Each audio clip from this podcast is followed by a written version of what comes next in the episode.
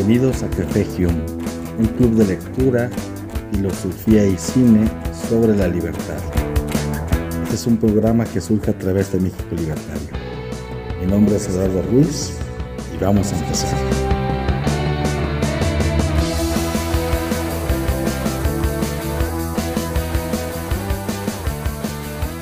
Eh, bien, pues vamos a dar inicio de manera formal mi nombre es Eduardo Ruiz y esto es Café Hume y hoy nos toca hablar sobre El corazón de las tinieblas, esta novela de Joseph Conrad.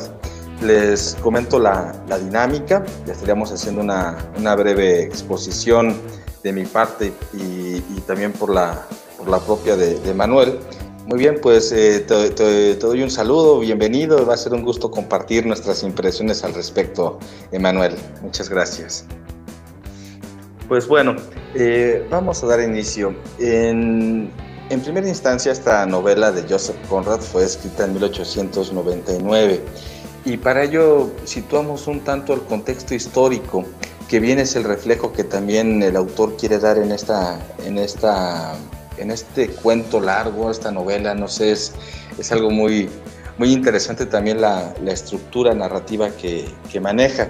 Pero bueno, independientemente a esos pormenores, si es un cuento largo o es una novela breve, sí podemos decir que refleja parte de este contexto histórico que se vivía en Europa, principalmente en Inglaterra, a lo que se le conocía como el imperialismo del siglo XIX, que en términos muy llanos es el, expansionismo eh, militar, político y económico de las grandes potencias, principalmente de Inglaterra, que se extendían principalmente hacia África, Europa, también en, América, y era prácticamente ejercer una explotación de los recursos naturales, y en este caso la novela maneja la parte del marfil, en un viaje a África, que posiblemente sea, sea el Congo. También cabe mencionar que este suceso que narra Conrad es también un reflejo de una experiencia propia que lo dejó él muy, muy tocado, muy eh, impactado, en la cual como, como escritor, como artista, pues busca tener un subterfugio en la, en la expresión lírica y en este caso pues en la, en la prosa de esta interesante novela. Hay varios personajes. Digamos que la primera parte, este primer capítulo, se aborda mucho lo que es una descripción del escenario. El escenario como tal también juega un papel importante dentro de la narrativa y podríamos llamarlo también como un, personaje adicional a la, a la novela. Lo que también me resulta muy interesante y que eh, posiblemente sea también bastante novedoso en, esta, en esta prosa de, Conrad, es las voces que se utilizan para narrar la historia. Por una parte está la voz del, narrador que va presentando al protagonista, que es Marlowe, un joven aventurero que pues decide embarcarse en estas aventuras de, los mares, de los ríos, de ser eh, prácticamente un, un marinero con este deseo de, conocer más allá de ese entorno inglés, eh, mesurado, eh, determinado ya por una, por una estructura. Él tiene este, este impulso de, rebeldía y se adentra a surcar en los, en los mares. En el transcurso de esta primera etapa se van describiendo mm, por así decirlo, las aventuras, si le ponemos un nombre, las cuales consisten en en manejar un barco, ser parte de una tripulación para fines comerciales, para fines de eh, transportar esclavos, soldados, es decir, refleja toda esa estructura que determinaba el, mundo de principios del siglo XX, finales del siglo XIX. Me parece que la novela está ambientada ya a principios del siglo XX, pero bueno, eh, esta fue, como les comentaba, escrita en 1899, entonces no hay podemos decir que es una obra que refleja su, momento preciso y es el reflejo justamente de ese, de ese mundo que se vivía. Pero quiero regresar al, elemento, un elemento muy interesante. Si por em, su parte hay una gran descripción y presentación de personajes de manera constante a lo largo de este primer capítulo, el, el río y el barco juegan un papel determinante Es decir, el, río es un provocador de sensaciones, de emociones, de sonidos. Hay una constante proyección de imágenes. Es decir, toda la novela y principalmente este, este arranque es sensorial. Nos describen todo lo que se está viviendo y nos, nos genera propiamente esto, lo que le llamamos imagen, porque nos recrea nuestros sentidos. Y bueno, así va, va, va, va continuando la, la, travesía, que como tal el río es este personaje que va impulsando el movimiento de la historia. Em, desde un, un, punto de vista muy, muy propio, que no, no, no, se tiene que coincidir conmigo, a mí las primeras 20 páginas, 30 páginas me resultaban un tanto desgastantes principalmente porque ahondaba mucho en esta cuestión de lo, sensorial, de las imágenes, una descripción un tanto minuciosa que nos podía mm, reflejar esta voluptuosidad de la naturaleza, este, estos misterios que van eh, adornando la travesía en el, río y que al mismo tiempo eh, son un reflejo de un realismo dentro de la misma prosa. Es, muy interesante esta mezcla entre realismo y romanticismo. ¿Y, y esto a qué me refiero? Por ejemplo, en, en, cuanto a que retoma ciertos ápices románticos, es eh, en el ámbito de la literatura, es exaltar este elemento em, envolvente de la naturaleza y la pequeñez del ser humano. Sin embargo, no es como tal un texto romántico, porque los románticos del siglo XVIII lo que buscaban era no tanto idolatrar a la naturaleza, pero sí dotarla de un sentido místico, eh, fantástico, impresionante. Y aquí eh, Conrad no nos presenta este elemento místico, sino nos presenta a la naturaleza desnuda. Y aquí está este, esta parte del realismo cuáles son las vivencias del hombre, cuál es la psique del, hombre que se adentra a este tipo de mundo. Entonces, es, eh, en, términos estilísticos, me parece una novela muy, muy interesante, aunque debo de reconocer, quizá por mis, por mis malos hábitos o vicios ya de, de un hombre hipermoderno, posmoderno, como se quiera decir, la descripción minuciosa suele ser un tanto, un tanto pesada en, muchos momentos, que seguramente la intención del, autor, porque bueno, el título es impactante, El corazón de las tinieblas es un excelente título y creo que refleja mucho esto, ¿no? Este el corazón como elemento vital, como elemento de la naturaleza y las tinieblas del misterio que se involucra el ser humano al adentrarse justamente en esa naturaleza. Entonces, seguramente hay una, hay una intención plena. Y sobre todo esta primera parte, al describir las situaciones cuando se encuentra con esclavos, con negros, que propiamente tampoco los nombra él mucho como, como hombres. A veces pareciera que se refiere a ellos o los entiende a estos personajes también como, como animales. Y no en un sentido peyorativo, sino recordamos, esto puede ser visto como un retrato, como una descripción eh, plena del mundo en el que, que, se desarrollaba en el siglo, a principios del siglo XX, esta necesidad de, someter, de, explotar, de utilizar al otro, que no es el hombre blanco, sino que es el negro, el, la, bestia. Y es, es, eso me parece un retrato un tanto sincero porque no, no busca, eh, aunque sí lo hace, establecer un juicio moral porque él mismo, Marlowe, el personaje principal, primero en, voz prestada de un narrador omnisciente que va a presentar al narrador posterior que va a ser Marlowe, que siempre fue Marlowe, pero lo va a ir presentando poco a poco, pues va tomando estos matices que son bastante interesantes. Y en, en un sentido, digamos, un tanto más de fondo, sí hay una crítica, aun cuando no se refiere a los negros africanos como hombres, hay una crítica al hombre blanco porque también eh, al hombre blanco, al occidental, al europeo, lo, nombra como el blanco. No lo dice como el hombre o los personajes, sino eh, es más, siempre los, los carga de una eh, exposición de brutalidad, los nombra varias veces como imbéciles, como idiotas, y eso, bueno, es como tal también un rasgo sincero por parte del autor para ser fiel a la narrativa y no caer en una predisposición moral que para esto es muy difícil escapar de la predisposición moral, porque a lo largo del texto creo que de fondo sí hay una, una, una cuestión de un problema moral del ser humano. ¿Qué es el ser humano? Cómo entender al ser humano en un tipo de hábitat eh, controlado, como sería el, mundo industrial, el que, ha generado justamente el expansionismo eh, comercial por parte de estos de estos mercaderes y al mismo tiempo la parte de aquella naturaleza que no se puede, que no se puede domar, a la cual tampoco se puede pertenecer y se le ve como algo, algo nocivo. Entonces, creo que plantea diferentes eh, niveles de, de cuestiones de, índole de, problemática moral que me parece bastante interesante. Es decir, ¿a dónde nos ha llevado el mundo civilizado? Entendamos que el, mundo civilizado es aquel que se rige a partir de la racionalidad. Y esto es también una herencia que, que el realismo literario toma en su centro como un punto de problema. ¿A dónde, ¿A dónde se dirige el hombre?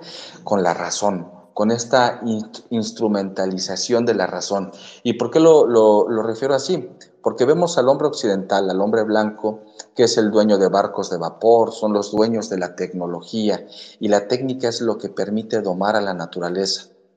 Y eso, eh, en términos meramente inmediatos, es eh, un bien, aquello que, que nos permite potencializar nuestras eh, pulsiones vitales o nuestra forma de, extender nuestra vida, pues podemos definirlo como, como un bien, aquello que nos, nos hace ser más, nos hace permanecer y nos hace continuar, eh, moralmente puede ser visto como un valor que determina un, un elemento de continuidad, es decir, un valor como, como podemos llamar como lo que es bueno. Pero al mismo tiempo esta civilización, esta técnica, esta razón que ha dominado la naturaleza, también lleva al ser humano a extraviarse dentro de esa naturaleza. Y en una primera instancia en el, relato nos muestra cómo la, la técnica, la industrialización, el modernismo y todos estos matices que tienen llevan a la aniquilación de otras formas de vida humanas. Entonces aquí vemos vemos estos elementos.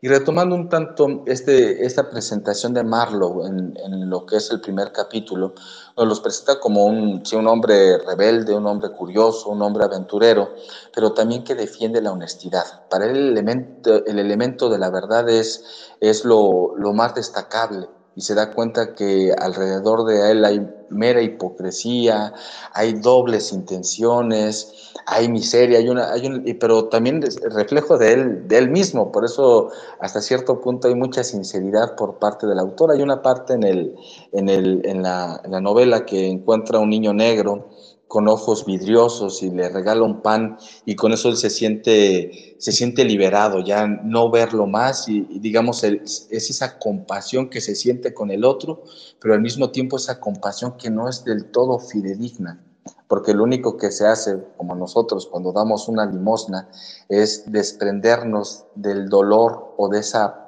compasión de padecer con el otro, eso es compasión, es sufrir con el otro, pero solamente de manera, de manera repentina. Entonces eso me, me parece muy interesante.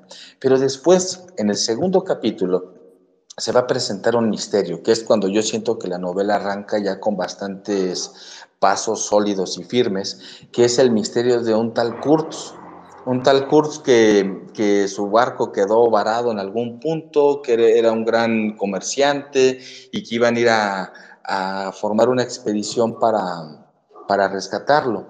Y este personaje Kurz está lleno justamente de, un misterio porque todos lo conocen, todos hablan de él, es, digamos como un personaje eh, fantástico, como un, ídolo, como un mito. Kurz representa esa idea del mito que inmediatamente a Marlowe le desata toda su curiosidad propia del espíritu aventurero que lo compone para, para tomar el, el timón como, como dirigente del mismo barco y buscar encontrarse con él. Bueno, en esta, en, esta parte, ya cuando lo que alienta a Marlowe a seguir la travesía en el río y en el misterio, en adentrarse en estas, en estas eh, sombras, en esta penumbra, en estas tinieblas, es el, deseo insaciable de, de, poder platicar en algún momento con Kurtz. Pero bueno, en algún momento de esta travesía son atacados por algunos nativos. Ellos ya estaban los, los blancos, los occidentales, pues temerosos porque se adentran justamente ahora a un mundo del cual ellos no conocen y el cual ellos no pueden controlar. Es decir, ¿qué pasa con el ser humano cuando se le arrebata de su civilización? Y es nuevamente este, este dilema constante que se va tejiendo a lo largo de la, de la novela este mundo mesurado, este mundo tangible, ese mundo racional eh, perpetuado por la técnica. ¿Qué pasa cuando el hombre civilizado se adentra justamente en esas tinieblas, en ese elemento que no conocen y que está lleno de misterios? Pues lo que va a generar es miedo. Y hay un miedo constante el que acompaña a los, a los, a los marineros. Y al adentrarse y posteriormente de ser atacados, pues por meros caprichos del azar y del destino encuentran, encuentran al famosísimo Kurtz. Eh, Marlowe se, se, presenta ante él y le pide que regresen juntos ya a Inglaterra, por lo que Kurtz se, se niega, dice que él todavía, él todavía está con una misión no acabada que él ya forma parte, o bueno, no lo dice, pero se, se, infiere en la novela, que Kurt ya forma parte de ese mundo salvaje, ese mundo egreste, y pareciera que no quiere regresar, intenta escapar, Marlowe lo alcanza, lo convence y de cierta forma pues emprenden el camino, el camino de regreso. Pero Kurtz ya no es ese hombre del que todos entendíamos como el mito de Kurtz, es un hombre que ya está enfermo, que está cansado y que está cercano a la muerte. Y aquí me parece muy interesante ya para ir, ir, cerrando esta, esta, primera intervención. Me parece muy interesante la imagen de, de, de Kurtz. Y es muy interesante más allá de lo que podamos inferir de por qué estaba enfermo, eh, por qué estaba cercano a la muerte, es más bien que denota ciertos matices de locura. Es decir, cómo ese espíritu racional, ese gran mito de la modernidad, el gran Kurz, el gran comerciante, el gran, eh, em, el gran hombre que persuadía con las palabras, en esos momentos ya está al borde de la locura y de la muerte acompañado constantemente de fuertes delirios. Entonces, esto me parece una, una, metáfora muy interesante de dónde nos lleva esta modernidad, que es la crítica de fondo que puede estar manejando Conrad, eso en mi interpretación, de cómo el, el mundo moderno, al desprenderse de esa mesura y de esa parte, en términos nietzscheanos, apolínea, es decir, de orden, de razón, de estructura, y adentrarse al corazón dionisiaco, que nuevamente es como metáfora de Nietzsche, lo dionisiaco es la voluptuosidad de la naturaleza, de los instintos, como este sentido puro, pero no, como lo diría Rousseau, porque Rousseau eh, habla del buen salvaje y que el hombre blanco viene a, corromper o, o, la razón viene a corromper. No, aquí creo que no se queda en esa parte tan, tan, tan simple, sino que, que lleva a que un hombre como Kurz, perteneciente al mundo, al mundo estructurado, a ese mundo apolíneo, y al estar, y, al estar dentro del mundo natural, ese mundo dionisíaco, simplemente lo que genera es el colapso, porque no puede pertenecer ni a, ni a un mundo ni a otro. Entonces, bueno, a mí me parece eh, bastante interesante esta, esta constante oscilación entre lo que refiere a la técnica, la razón y el orden, y a la naturaleza como aquello que genera eh, lo desconocido, aquello que no podemos controlar, aquello que hasta cierto punto es irracional, algo así como penetrar en el inconsciente, esa parte oscura que nos acompaña y que forma parte también de una naturaleza humana. Finalmente no hay una respuesta. Pero el elemento más em, contundente en el desenlace de esta novela es que Marlowe, aquel que vanagloriaba la verdad y la sinceridad, cuando regresa del viaje ya tras la muerte de, de Kurtz y se encuentra con, con la prometida de este, ella desconsolada dice que le hubiera gustado estar en los últimos momentos con él, con su amado, haberlo acompañado, y le pregunta cuáles fueron las últimas palabras de Kurtz. En la novela, bueno, en la narrativa, de la novela, las últimas palabras de, de Kurz fueron horror, horror, que es la manifestación justa de esa locura. Aquel, la locura es aquel que está desequilibrado. El desequilibrado es como tal el que no tiene equilibrio. Y este hombre, Kurz, no puede tener equilibrio entre un mundo racional del que él, en el que él se forjó, pero tampoco en este otro orden natural del cual él, aún formando parte, no es parte propia de él. Entonces, ese es el horror que genera la locura, ese es el horror que genera lo desconocido, el, el estar perdidos entre una parte y otra, ese, ese desequilibrio. Pero Marlowe, Marlowe al final le responde a la prometida de Kurtz y le dice que lo último que dijo fue su nombre. Y esto es una metáfora hermosa, porque finalmente creo que esta apariencia de, mentira con un fin ético, que es propiciarle un bien a ella, es lo que, lo que nos puede dar como, como esperanza en la, en, la vida que nos acompaña. Y creo que también es un acercamiento a lo que es la expresión artística, que muchas veces el arte no juega eh, exclusivamente con las formas aparentes, sino que también dice mucha verdad a partir de metáforas, a partir de trazos, a partir de sonidos, que no se compromete a decir esto es blanco y esto es negro sino que deja al intérprete a que, a que encuentre, encuentre una, pues una salida, una interpretación, una luz, un reflejo de sí mismo. Entonces creo que dentro de todo esto, eh, a grandes rasgos serían mis, mis primeras aportaciones, Emanuel. Así que ahora eh, te doy la palabra. Eh, les comento que después de la intervención de Manuel, se abren los micrófonos a quien quiera solicitar la palabra para tener un intercambio de ideas. Adelante, Manuel. Muchas gracias.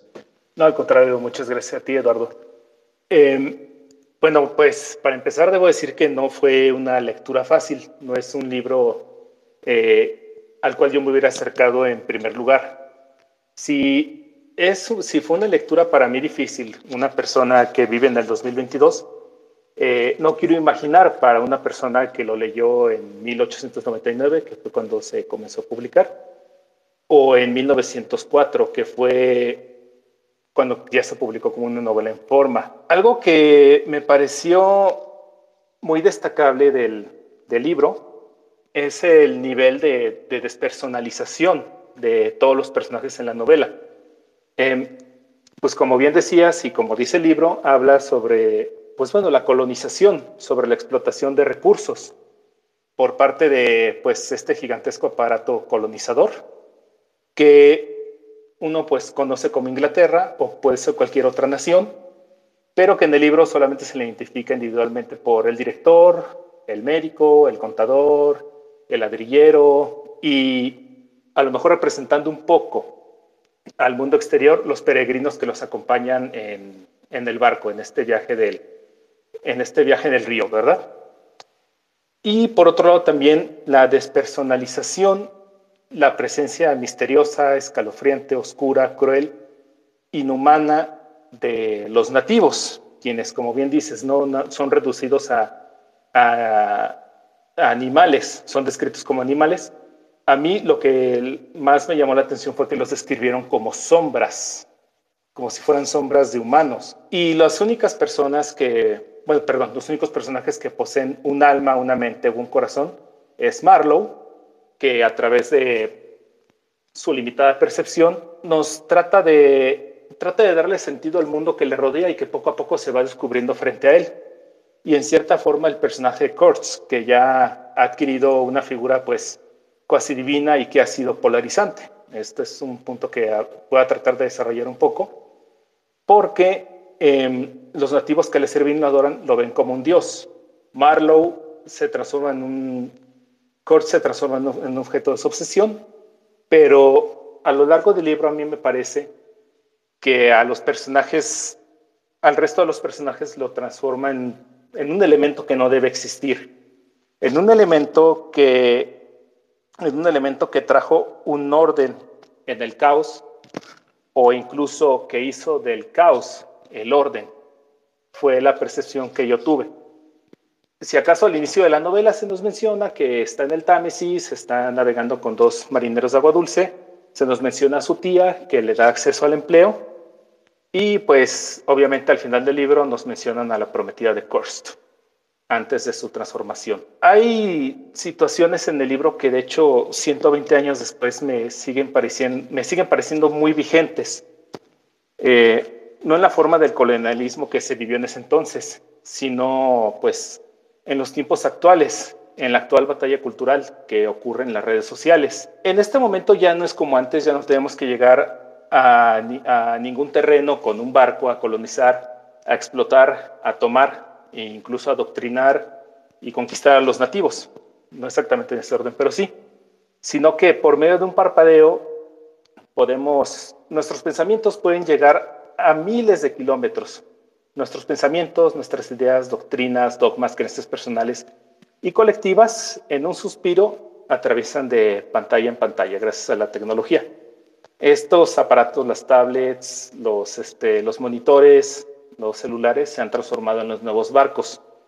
Y al igual que este barco en el que va montado Marlowe, nosotros como Marlowe esperamos ir iluminando. Hay una parte en el libro que me gusta que dice, que describe cómo se van iluminando las partes de un mapa, nosotros esperamos iluminar esos terrenos desconocidos. Sin embargo, lo que ha estado pasando últimamente es que en lugar de traer iluminación y luz, ha traído, pues a mi parecer, bastante oscuridad. Em, el libro, pues sí, habla habla en contra del colonialismo, habla habla en cierta forma en contra del colonialismo. ¿Por qué? Porque describe tanto a los, describe todas las, las características negativas de los llamados seres civilizados, de los llamados blancos civilizados, que complotean, que mienten, que son perezosos, que son prejuiciosos y que, bueno, incluso hay una parte que me impactó mucho donde el director habla con otro tripulante sobre cómo matar a Kurtz para adquirir el control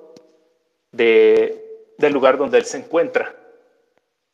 En varios foros, de hecho, lamentablemente muchos de ellos autodenominados libertarios, últimamente se ha defendido el colonialismo y este, la invasión de las naciones europeas con términos como defendamos el Día de la Hispanidad, este, los españoles liberaron a, los pueblos mesoamericanos de los aztecas y cantan a los cuatro vientos, pues bueno, los beneficios que ha traído el colonialismo a lo largo del tiempo, cómo em, a través de la conquista se le trajo a los nativos este, una mejor calidad de vida, educación, crecimiento, se ha expandido sus mentes y se cambió al salvaje a un noble salvaje, con una acción que en cierta forma engrandece al conquistador y al colonizador por el cual debemos de estar agradecidos incluso hasta el día de hoy. Pero ahora, pero ahora estamos en esta situación. Yo no pude evitar asociar las tinieblas, las tinieblas que rodean a Marlowe, a su barco y a todos los personajes, como no los, no los pude evitar asociar a, las, este, a los actuales colectivos, ahora sí que a las fuerzas opositoras de ahora, a los colectivos izquierdistas, los colectivos de minorías sexuales, minorías religiosas y minorías raciales, que ahora, gracias a esta misma tecnología y a estos mismos recursos que el viejo colonizador traía y que pregonaba sus beneficios, ahora ellos los usan exactamente para lo mismo.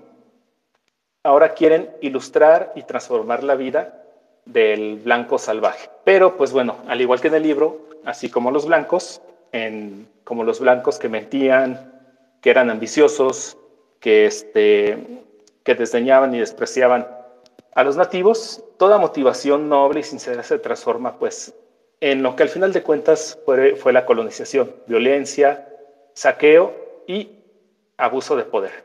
No pude evitar hacer una asociación o sentir a las actuales redes sociales como si fueran esa jungla, esa jungla salvaje cubierta de niebla que nos describe Marlowe y nos la trata de describir lo mejor que puede a través de su, de su limitada percepción, porque es un mundo que se va abriendo ante él y él espera que mientras más se vaya abriendo, más se vaya iluminando y al contrario, las tinieblas, la oscuridad lo rodean y lo rodean, incluso lo atacan, lo sofocan.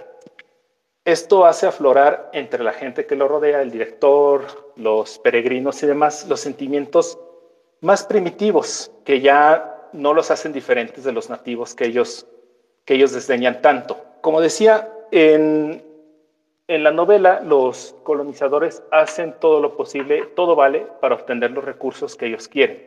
Y esto mismo ocurre en, la batalla cultural en las redes sociales. Vivimos bajo el precepto de que todo vale y vivimos en unos momentos, al igual que los colonizadores, que todo aquello con lo que ellos crecieron, con lo que fueron educados, con lo que ellos creían al inicio, a lo mejor sinceramente, se queda en casa. Llegan a una tierra de nadie y por medio de, generalmente de la violencia, hacen valer su autoridad. Es aquí donde, a mi parecer, el personaje, el personaje de Kors se vuelve intrigante. Em, yo, siento que el personaje de Kors exactamente es un personaje eh, que vio cosas horribles, que se encuentra a la orilla de la locura. Pero mientras los blancos pensaban traer el orden en medio del caos, Kurtz en, en este puerto donde se quedó, en este lugar donde se quedó con su, con su barco varado, creó un orden en el caos, o mejor dicho, hizo del caos el orden. Desde en varias partes de la novela y sobre todo al final, nos describen a Kurtz como que era un hombre inteligente, elocuente, un genio. Cuando Marlowe lo encuentra, se encuentra a un ser que ha cedido a sus más oscuros deseos y ambiciones, que ya no conoce límites. Tan, los desconoce tanto que lo primero que hace en su que lo primero que hace en su refugio es poner estacas con, con cabezas. Pero al mismo tiempo expande la mente de los que lo rodean. Esta situación, a mi parecer, en el libro yo la interpreté como algo contrario, algo, em, no, no, no, podría decir bien la palabra, algo irreverente, algo totalmente contrario a lo que representa la colonización, imponer un orden traído desde donde ellos vienen sobre los demás. Tal vez por esa razón yo, yo, sentí la animadversión de los, de los colonos ante Kurtz y también la fascinación de Marlowe, que al final de cuentas es un personaje humano, es un personaje que siente, es un personaje que siente compasión. Es un personaje que, como decías tú, que tiene una compasión repentina, le da la galleta a un pobre niño, ¿no?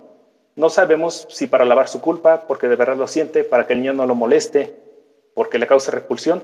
Al final de cuentas, sensaciones humanas. Y es esta, es esta humanidad de Marlowe la que lo trae hacia Kurtz, como alguien que se transformó a luces de, bueno, bajo la lupa del orden que él dice representar, como alguien del caos creó un orden, como alguien, del, como alguien de la locura amplió la mente de personas que en teoría no tienen mente.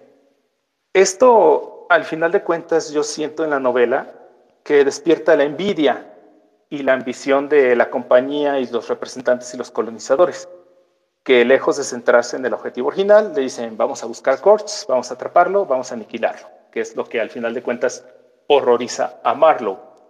Al final del libro, pues bueno, nos describen cómo Kurtz le entrega este último pedazo de humanidad a Marlowe, una pequeña caja con unas cartas y la foto de su prometida, y grita ya la más famosa frase de ¡El horror! ¡El horror! Y es cuando Marlowe también transformado por esta experiencia, yo siento que regresa, a, en este caso, a Inglaterra. Regresa a Inglaterra con esa oscuridad dentro de él. No puede removerse a Kors, no puede removerse los ataques que sufrieron por los nativos y por los caníbales, no puede removerse la salvajía, no puede removerse la traición, la ambición, el abuso de sus compañeros. Toda esa luz que él esperaba, que, él esperaba, eh, vamos a decir, eh, que, que él esperaba regar sobre las tinieblas, lejos de, lejos de volverse luz, se ha, se ha traído esa nueva oscuridad. Podríamos llamarla, yo diría, una oscuridad blanca, y eso es lo que se lleva en él. Yo así lo siento de, yo así, yo así sentí el, el desarrollo de Marlowe y de Kurtz. Y finalmente, como dices tú, ¿no? de manera muy poética, cuando va con su prometida, le entrega las cartas, las fotos, y la prometida se lamenta no haber estado con él en esos últimos momentos y le pregunta cuáles fueron esas últimas palabras, haciendo uso de esa oscuridad, le dice que la última palabra fue ella. Termina usando esa oscuridad con la cual regresó para traer algo de luz a la existencia de, de los demás. Que fue yo, yo siento que era el, yo siento que era una de las motivaciones originales de, de todo colonizador. El libro, al final de cuentas, te deja se queda libre interpretaciones, pero lo que es verdad es que lo que es verdad es que incluso en su momento fue descrito de, racista. lo, que es lo que es verdad es que el libro en su momento se, se consideró racista. Yo no lo considero así. Em, Joseph Conrad, pues bueno, hasta donde tengo entendido era descendiente de polacos y Polonia pues una nación constantemente oprimida, constantemente testigo de los horrores de guerras, de conquistas, de imperios que se alzan y caen. Yo no considero que su visión haya sido, haya sido racista. Simplemente describió el mundo que lo rodeó cuando tuvo esta experiencia como el capitán del, del capitán de barco en su juventud. Una experiencia que debió de haberle parecido sombría, salvaje, peligroso, solo se limitó a escribirlo, a describirlo como un personaje de su época lo haría. Y como dije al final, podemos interpretarlo de diferentes maneras, de diferentes formas, pero llega un momento en el cual, pues bueno, hay algunas cosas que simplemente deberían de quedarse así.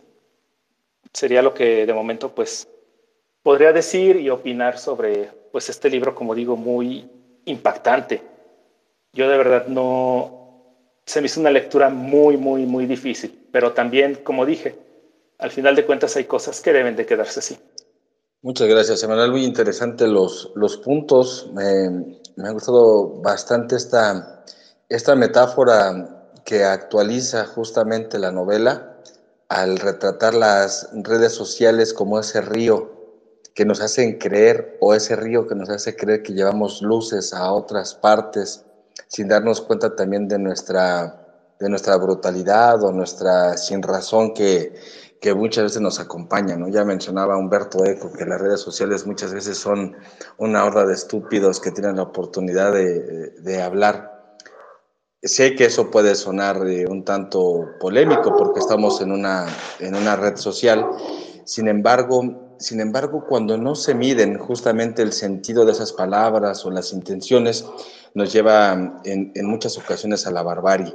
Ya hablabas tú de muchos de estos grupos minoritarios que se asumen como una autoridad moral que creo nos, nos lleva a los extravíos a los cuales el, eh, de los cuales el libro también nos describe en gran parte. Me, me, llama mucho la atención esa forma actual de entender la, la metáfora.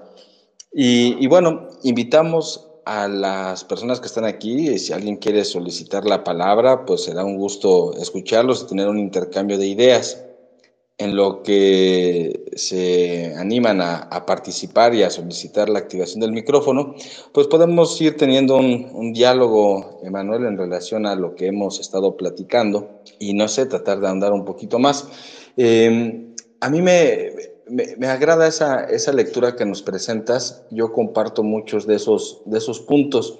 Sin embargo, como para tratar de, hacer un poco más polémica la, la, charla, a mí al principio el personaje Marlowe me parecía eh, un tanto fastidioso.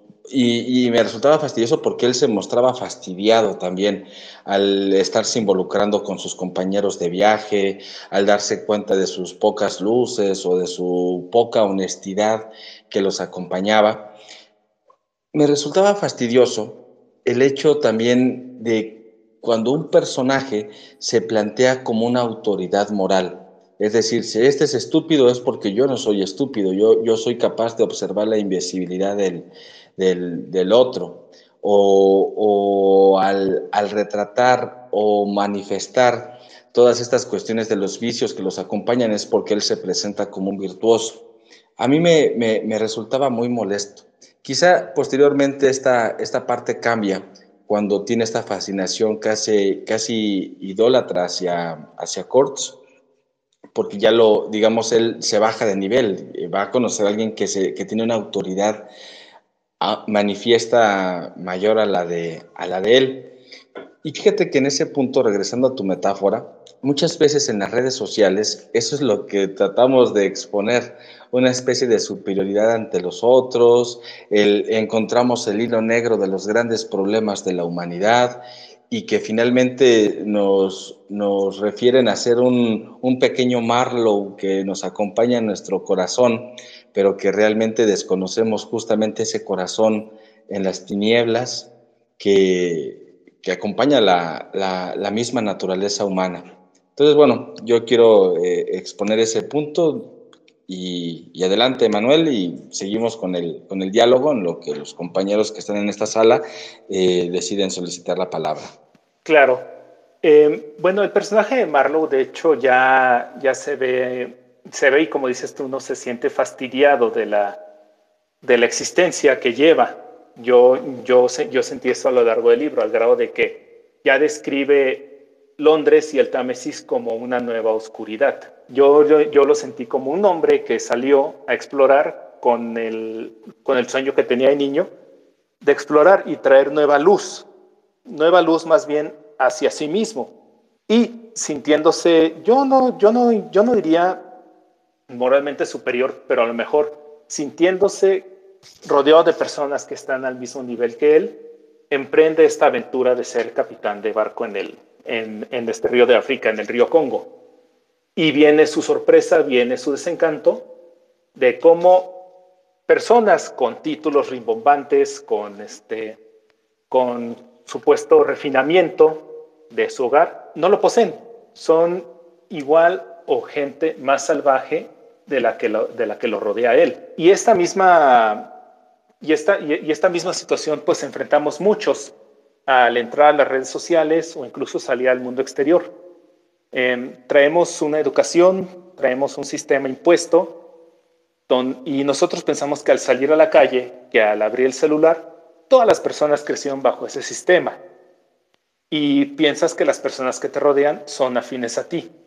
Es cuando llega, yo diría, el desencanto, cuando te das cuenta que tu semejante no piensa como tú. Es más, que tu semejante es peor persona de lo que te pudieras imaginar. Porque también basados un poco en, en Marlowe, él es un personaje honesto, es un personaje trabajador, es un personaje que al final de cuentas no cede ni nunca va a ceder a la locura y espera que el mundo a su alrededor actúe de la misma manera. Y eso mismo nos llega a pasar a muchos de nosotros al, este, al, al conocer a más personas y a más gente. Y cuando nos encontramos con algo contrario, pues como humanos reaccionamos, este, nos oponemos a eso contrario que vemos. Es entonces, y lo, y lo tratamos, cuando nos quitamos ese rechazo, lo tratamos de explorar a través de nuestra limitada visión de este barquito en medio del río. Tratamos de darle sentido, tratamos de encontrarle valor, tratamos de encontrarle algo rescatable, lo cual se vuelve imposible y lejos de lejos de darnos luz sobre algún tema, simplemente nos hace sentir todavía más profundo en las tinieblas. Por eso cuando sale algún course, y este course puede ser el administrador de alguna página, puede ser este, algún líder, ya sea político, algún líder espiritual, es cuando nos es cuando nos, como decimos, cuando nos mueve el tapete, cuando nos perturba, cuando nos fascina. Y es cuando, y es cuando al conocer a estos líderes, a este course, pues puede venir desde la admiración, desde que puedes quedarte con la admiración de ver a alguien que creó orden en el caos, hasta la decepción y la obsesión de cómo hizo del caos un orden. Sigue siendo, el libro sigue siendo una, todo, muchas historias siguen siendo una metáfora de lo que uno vive, de lo que el autor vive, y pues incluso como, como luego llega a ser mi caso, soy luego mucho de tratar de, de ubicar este, los libros que leo en, en, la época y en el momento en el que yo estoy viviendo. Tratas de encontrar paralelismos y te permite entender un poco tu propia naturaleza y en cierta forma el mundo que, que te rodea. Marlowe para mí es, es eso. Sí, y justamente eso es lo que le determina un valor a la obra de arte que se vuelve atemporal, que puede ser aplicado o digno de análisis en cualquier, en cualquier momento. Por algo los textos de Homero siguen siendo hoy un, punto de referente para muchos aspectos, aun cuando nuestra cultura sea muy ajena a la griega, esa atemporalidad que llega a acompañar a la obra de arte. Retomando otro de los, de los puntos que mencionas, a mí me parece también muy interesante la, la imagen de, de Kortz, porque contextualizando un tanto la, la, novela en su, en su tiempo preciso, como ya hemos platicado, que corresponde a principios del siglo XX, a finales del siglo XIX, es una crítica al colonialismo, a toda esta barbarie que acompaña también a la modernidad, que, no, que la barbarie no solamente está en la jungla, sino que también está en las ciudades. Este, este otro elemento, cuando justamente mencionabas a, a como esta forma de idolatría que se le, se le pregona tanto para sus cercanos como para los nativos mismos a los que él comenzó a, generar una influencia, que es el concepto de genio, que fue el que, el que retomaste. Y me parece bien interesante porque hablar en este contexto en la modernidad, ya prácticamente siglo XX y desde el siglo XIX, y, propiamente desde los románticos que exaltaban la idea del, del genio sobre todas las cosas, está en que en la novela no podemos reconocer, o al menos yo no identifiqué, em, algunos segmentos que abordaran lo místico, la parte eh, del mito más allá del hombre, sino que aquí el mito es el hombre y ese, ese hombre es, es. Y que en el arte moderno o en, en, en, la forma en que entendemos también hoy la modernidad más allá del arte, está en tratar de acercarnos a la genialidad o sea, hoy seguimos o valoramos al, genio, ya no tanto los aspectos místicos que involucran un mito religioso, sino, sino los elementos reales o realistas, entre comillas, que acompañan y adornan a un hombre para eh, dotarlo de este título. Y si andamos o si quisiéramos andar un poquito más en ello, descubriríamos justamente en ese corazón en, tinieblas o en esa apertura no tan, tan clara, que estos genios son también simples mortales, son simples hombres. Por ejemplo, a mí al, estarlo leyendo me, me, traía mucha cercanía también con este libro de Freud que se llama Malestar en la Cultura, donde retrata justamente que la modernidad ha otorgado muchos beneficios, como el invento del ferrocarril que lo menciona Freud, pero que al mismo tiempo esto ha generado muchos malestares para la misma vida del ser humano. Y por un ejemplo muy simple, muy banal, pero que es muy cierto, como aquel hijo que tiene que irse eh, con la llegada del ferrocarril a otro lugar, digamos, a estudiar o a vivir y se aleja de ese seno materno. Entonces son esos...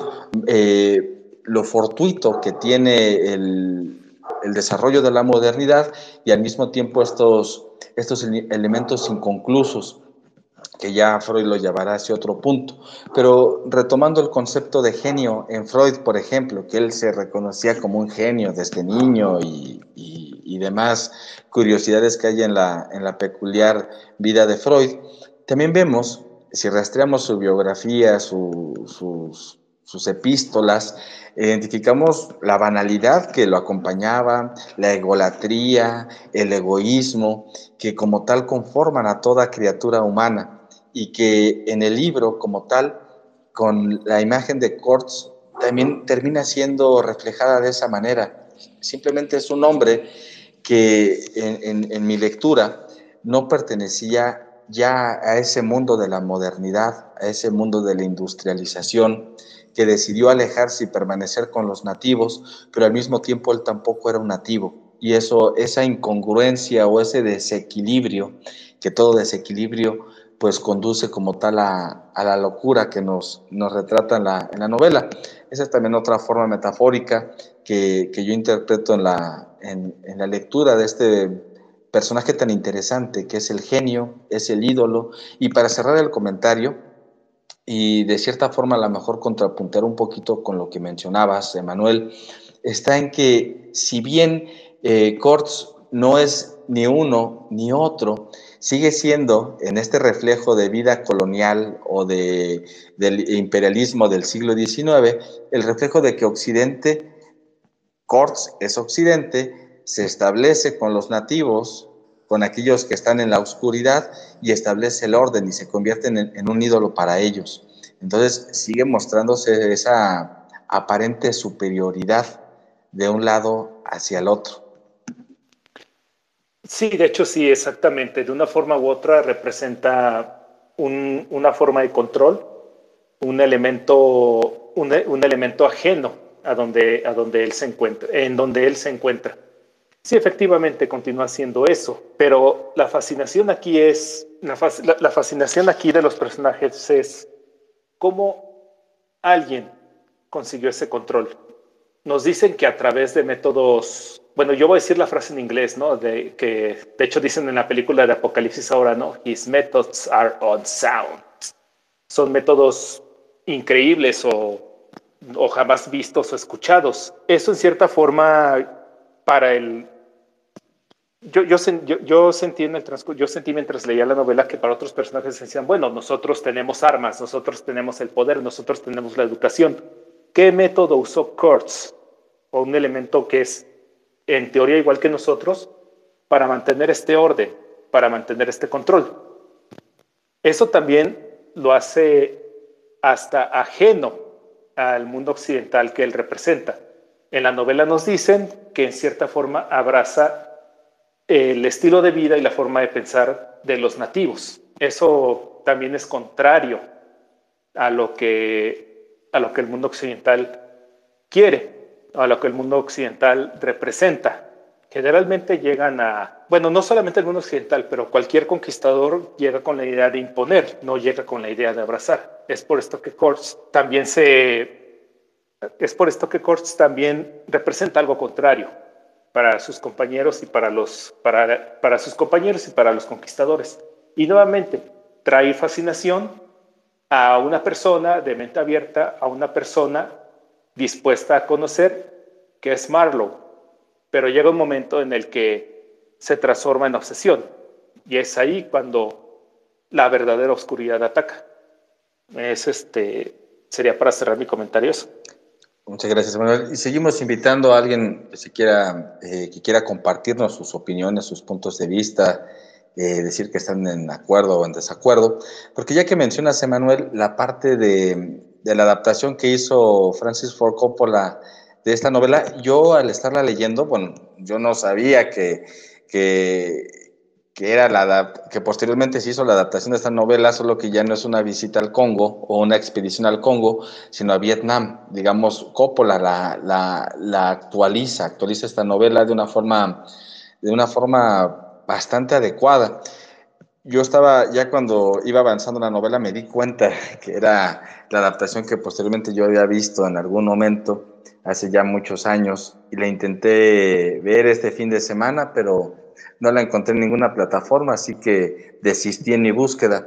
Pero sí, o sea, justamente eh, Apocalipsis ahora es, el, es la adaptación que hace vigente esta novela y que de cierta forma también impulsó mucho a Conrad nuevamente a traerlo a la escena a la escena literaria y a la venta de libros, bueno, obviamente ya póstumo, pero bueno, ese es un elemento muy, muy interesante que se vuelve icónica con esta cabalgata de las Valquirias cuando van los, los helicópteros estadounidenses disparando, riéndose, eh, derrumbando chozas de, enemigos que ni siquiera están armados, que es justamente el retrato de esa barbarie a la que también Conrad en la, en la novela nos muestra, esa falta de humanidad, esa deshumanidad que hay también en el ejercicio de la razón, en el dominio de la tecnología, en el expandir las propias fuerzas es una crítica eh, contundente, si bien al colonialismo, es también una crítica muy fuerte a la, razón. Y recordemos que la obra, al ser publicada a principios del siglo XX, estamos en esta transición de, la idolatría que se le hizo a la, a la, razón, a la luz de la razón, al sapere aude eh, ilustrado, y llevar justamente a estas, a estas otras consecuencias, a estos otros monstruos que también se crean a partir de la modernidad y el dominio de la maravillosa tecnología que no podemos, que no podemos por supuesto negar, pero que también es un, es un poder bastante delicado para, para desarrollar. O sea, somos demasiado modernos que estamos tan inmersos en la modernidad y que en ocasiones estos procesos tecnológicos superan la misma naturaleza humana. Entonces, eh, es donde ahí viene al, punto que yo tomaba como central, que plantea muchas cuestiones o una especie de confrontación de la, moral, de la moral humana hoy en nuestros días. Entonces, me parece muy acertada la adaptación que hace Coppola a esta,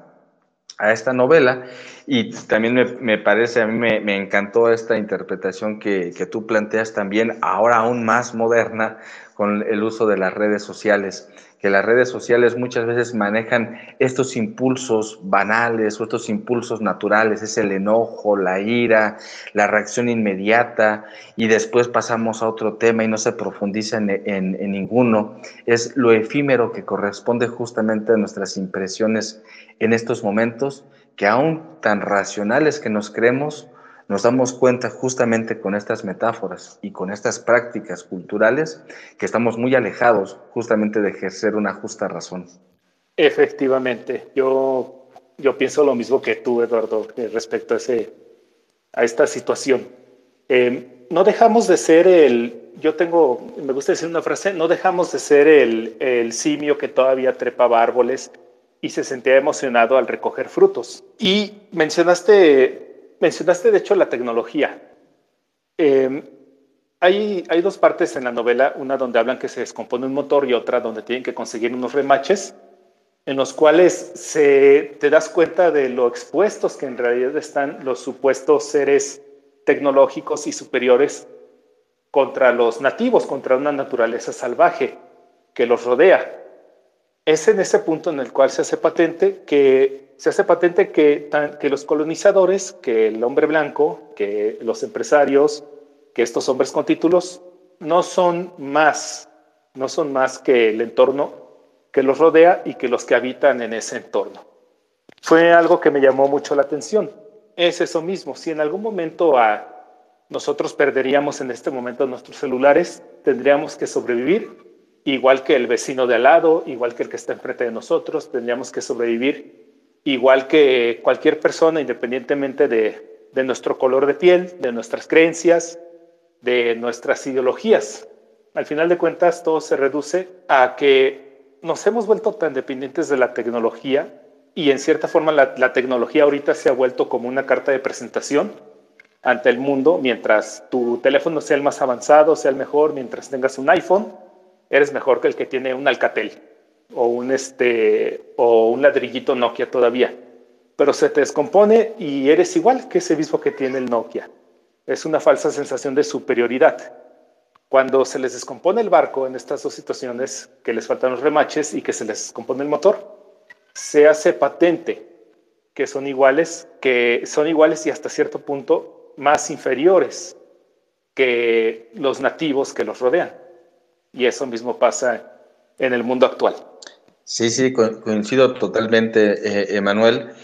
Y esto, hablando en el sentido de la, de la técnica, hablando de la tecnología y los frutos del, que, otorga la misma, siempre hay algo que se esconde detrás de toda esta apariencia, de toda esta luminosidad, que es eh, el conservar la, la, existencia misma.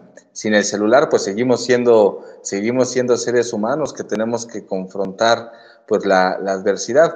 Hoy, por ejemplo, Oye, ¿qué es lo que pasa en un mundo que depende tanto de la tecnología, ¿no? Hoy que tembló aquí en México, que de repente se cortan las comunicaciones, que la gente comienza a entrar en shock porque no sabe qué está pasando, no contactan a sus, a sus familiares y bien, hay una, hay una pérdida en gran parte de la, de la racionalidad, que es entendible.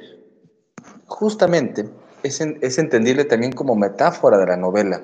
¿Qué pasa cuando estos hombres acostumbrados a la técnica, acostumbrados al barco de vapor, acostumbrados a su tecnología, se comienzan a adentrar en un mundo que no conocen, un mundo que ya es propio justamente de este impulso natural, de esta voluptuosidad que es abrumadora y que pone al filo la propia existencia es justamente ese, ese, ese horror o ese miedo o ese desconocimiento que nos puede llevar en cualquier momento hoy en un apagón de luces, eh, un fenómeno de la naturaleza que nos confronta nuevamente con, con, nuestros impulsos vitales. Pero yo quiero, yo quiero preguntarte algo, Manuel. Quiero eh, que vayamos un poquito más ahora a la, a la eh, a la intención comunicativa que pueda tener esta novela o que pueda tener en algún momento alguna obra de arte, que está en que, si bien esta, esta novela retrata muchas metáforas, retrata muchos elementos que podemos eh, identificar en nuestro mundo actual y que es lo que hace que una obra de arte se vuelva temporal, que sigue siendo vigente en cualquier momento con diferentes lecturas que hagamos. ¿Hasta qué punto esta, esta novela, siendo meramente una especie de relato, una, una exposición o descripción de ciertos sucesos muy específicos y muy peculiares, ¿qué tanto realmente nos dice al final? Por ejemplo, bueno, sí, ya leímos esto, hace una crítica al, colonialismo, a la deshumanización, podemos encontrar una serie de metáforas, pero ¿qué más? Porque pareciera en algunos momentos, y aquí viene como, como el, punto que me gustaría eh, señalar contigo, que quien se queda, a mi punto de vista, un tanto corta y e, e, expone una pretensión por parte del autor de poner en boca de su personaje sus propios prejuicios históricos. Porque, hablábamos hace rato, y tú propiamente, ¿no? Que, que sí eh, se da la colonización de, indígenas, españoles, y que esta lectura que se suele, hacer de que se vanagloria al, al, al conquistador, pues si lo vemos en un sentido un tanto directo y llano, lo que ha mostrado la historia es que toda civilización que domina la técnica, sea eh, eléctrica o sea el barco eh, hidráulica o sea el invento de la rueda, termina sometiendo a otras y eso es lo que les permite justamente hacer que la rueda, la gran rueda de la historia continúe en movimiento. Bueno, en realidad em, yo creo que la interpretación también depende de uno. Es cierto, mencionaba como ahorita se van a gloria y hay, y hay grupos que festejan o hasta dicen que tendríamos que festejar que fuimos pueblos conquistados, que los, este, que bueno, todas aquellas naciones nativas mejoraron su calidad de vida cuando llegó, cuando llegó el hombre blanco o cualquier otra, o cualquier otra nación a conquistarlos. Sí, efectivamente. Em, por ejemplo, en Senegal, creo, em, había una guerra civil, llegaron los conquistadores, no recuerdo si fueron los holandeses, de verdad no recuerdo, perdón si me equivoco y una disculpa a los oyentes si alguien sabe y me equivoqué. Eh, y dicen, sí, pero ya tuvieron acceso a tecnología médica, su calidad de vida mejoró, pero esto es un proceso que ocurrió después. No podemos, y en su momento, pues no se entendía. En su momento, eh, los, este, los senegaleses no lo entendían. Hay cosas que yo creo que hay cosas que yo creo que no se pueden examinar desde la luz de la actualidad. ¿Por qué? Porque ya tenemos un cerebro moderno, ya tenemos eh, más conocimiento de hechos, de causas, pero nosotros no estuvimos ahí cuando las civilizaciones africanas, este, las civilizaciones mesoamericanas fueron conquistadas. Hay veces en las cuales simple y sencillamente creo que tendría que dejarse así y celebrar los resultados actuales.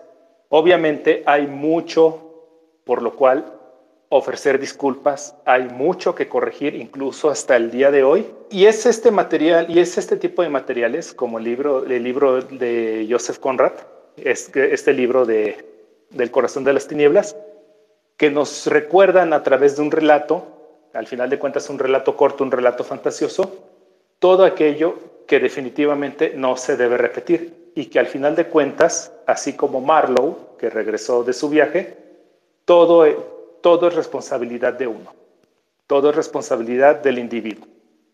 Yo así lo, yo así lo sentiría, yo así lo pienso. Sí, sí, sí, justamente, Manuel, pero ahí lo curioso es que Marlowe regresa a ese mundo, ¿no?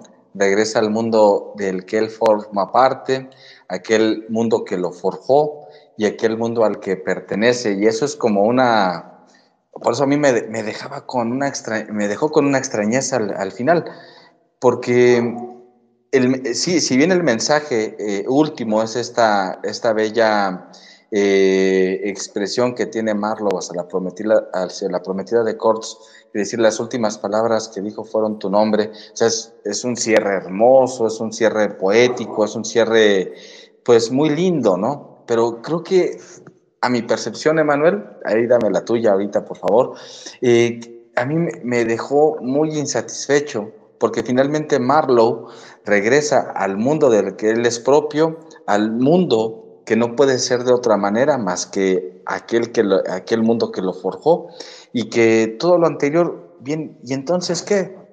E, e, el, el, desenlace es bonito como metáfora y como, como forma eh, hasta cierto punto para darle un consuelo a aquella mujer desconsolada, sentir esa, esa compasión con el otro, pero, pero regresó a donde él pertenecía. No se quedó como un viajero en el, en el río o con los nativos, como en el caso de Kortz, que es un personaje me parece más auténtico porque su locura justamente no puede establecer un juicio para estar en un lado o en otro y en el caso de Marlowe, pues él regresa. Es decir, pues lo que tenemos es esto y, pues ya, demos una bonita mentira a, la mujer eh, eh, sollozante y cerremos de una forma poética el libro. A mí, la verdad, me dejó, me dejó un tanto insatisfecho y no sé, no sé cuál será tu, tu opinión. Me gustaría mucho también escucharla. Bueno, en este momento lo que a mí se me ocurre como escritor y como artista podría ser simplemente Joseph Conrad siguió una siguió una cuestión estética. Vamos a cerrar este horror, vamos a cerrar toda esta locura, todo este caos con algo de optimismo. Pero también recordando que él fue capitán de un barco en África, regresar al vamos, sería regresar al hogar, regresar a la casa, ahora sí que regresar al, útero, como escuché alguna vez que alguien dijo, eh, es una manera como de nuevamente tratar de encontrar esa seguridad. Es una manera también de, de tratar de volver a encontrar el sentido. Alguien que perdió el sentido original llega cambiado y piensa que regresando al origen lo puede volver a encontrar. El personaje sufrió una transformación, se da cuenta incluso de que, que, por esa transformación ya no pertenece al, al, mundo que le dio origen. No pertenece al mundo que le dio origen, de hecho creo que llega a ser hostil, es grosero creo con, con los dos personajes de, con los que inicia la novela, pero al final todo tiene que caer todo por su, por su propio peso, todo tiene que macerarse y el inicio de eso es, yo lo siento para el personaje, y yo me imagino para Joseph Conrad, si en algún momento cuando se sentó a escribir esa novela, se centra en, pues se centra en esperanza, en buscar algo positivo, y por eso le menciona a la prometida de, a la prometida de Kors, las últimas palabras que dijo fueron tu nombre. Pero claro, también hay que recordar, o sea, él era escritor, este, y pudo haber sido también una cuestión de estética que, pues no a todos, ¿verdad? Nos puede parecer la adecuada, porque se siente anticlimática, se siente de cuento de hadas, y al final la única persona que tendría la respuesta a eso sería el mismo Joseph Conrad. Muchas gracias, Emanuel. Pues vamos perfilando la, la, recta final de este, de este episodio, que ha sido muy, muy interesante. Me ha gustado mucho el compartir este espacio contigo. Ojalá que podamos repetirlo en algún otro, en algún otro momento con otro tema. Y bueno, alguna breve conclusión que yo puedo dar al respecto de esta, de esta novela es que plantea muchos dilemas que aún como hombres de la modernidad tenemos que seguir replanteándonos. El hecho de que la técnica o la razón o la instrumentalización de esta también llevan a grandes consecuencias. Y que un, un ápice o un, una esperanza, como retomando las palabras que tú mencionabas, está en que en que no descuidemos el sentido, el sentido humano, es decir, eh, asimilar nuestros actos, razonar nuestros actos, pero sin, sin perdernos propiamente en lo que corresponde la, la, la, ausencia de esta esencia. Y creo que el rescate, el rescate propio que, que está en, en, la obra de arte, que es, curioso, hoy en nuestros tiempos la obra de arte se ha convertido en una especie de, de, rompecabezas, en una forma que nos exige, que nos exige racionalmente interpretar lo que estamos leyendo, como cuando mencionabas al principio, porque a mí también me costó mucho trabajo como entender esta novela, como adentrarnos a, querer eh, encontrar un goce estético que se viene a, reflejar al final, como como mencionas, pero que en el transcurso y en el desarrollo es un tanto complicado, como que no es una novela que propiamente se disfrute como se disfrutaría en alguna novela de Tolstoy, por ejemplo, sino que tenemos que interpretar. Y ese es el reflejo justamente del hombre actual, del ser humano moderno, que estamos en una constante interpretación y reinterpretación. Y lo vemos en las constantes manifestaciones estéticas. Creo que, uno de los grandes eh, puntos para poder em, dar vigencia a esta novela es encontrar esas metáforas como la que yo festejo, que me, la verdad me, gustó muchísimo, en, actualizarla, en, ver que la tecnología del barco de vapor se puede parecer a la tecnología de las redes sociales, entender que este hombre occidental que pretende llevar luz a aquellos caminos oscuros que se encuentran lejos de nuestra idea de modernidad, son también un reflejo de nuestra barbarie moderna.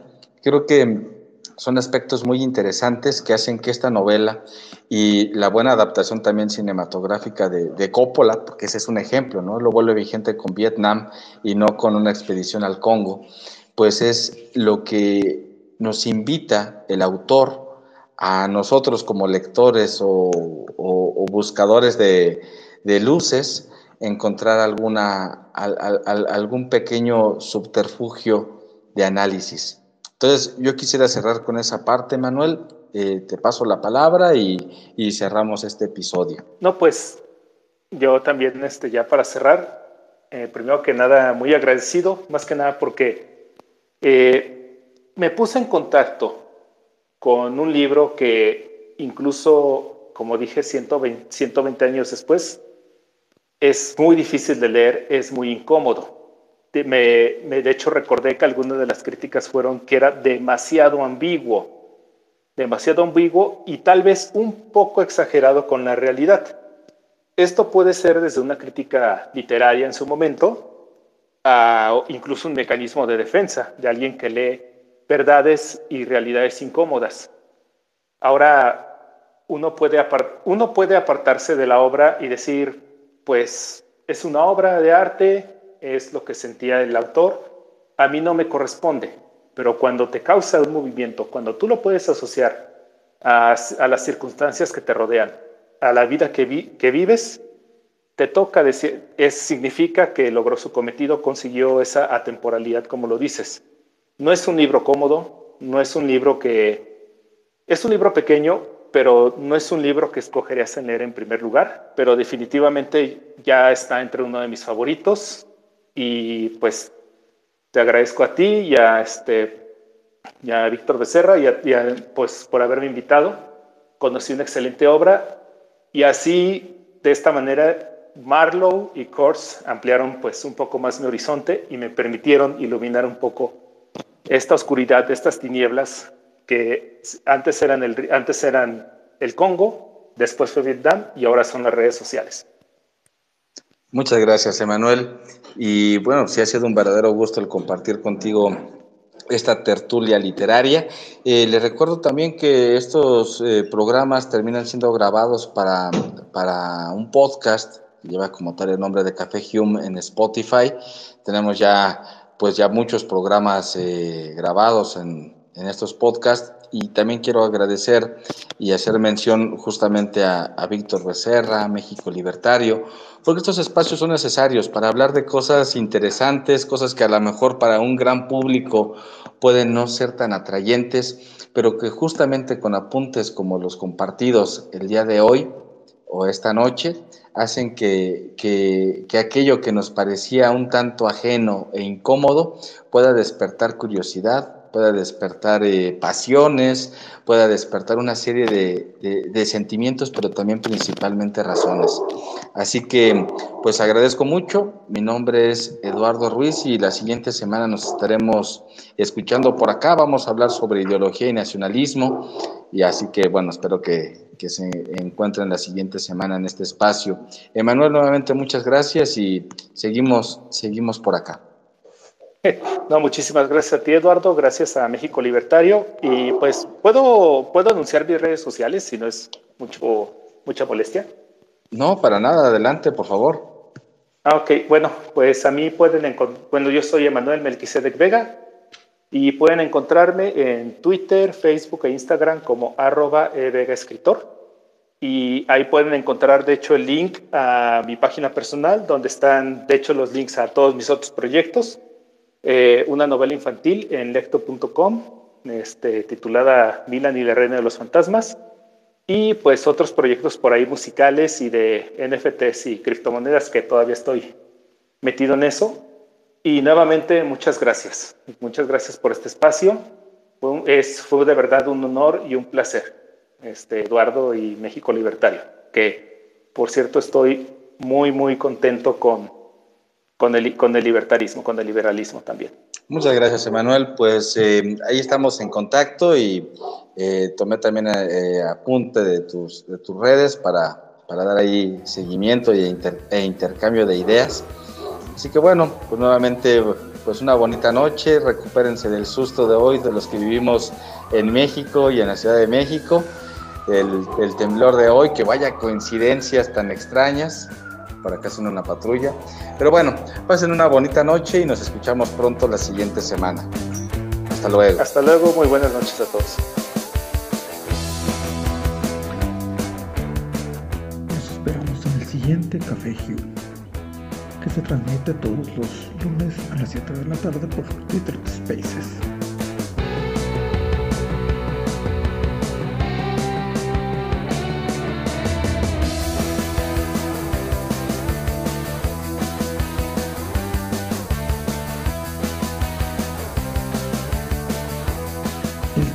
Tema de entrada es de Juan Tolentino y el grupo Sex Sabbath. Y agradecemos especialmente a Roberto Breves.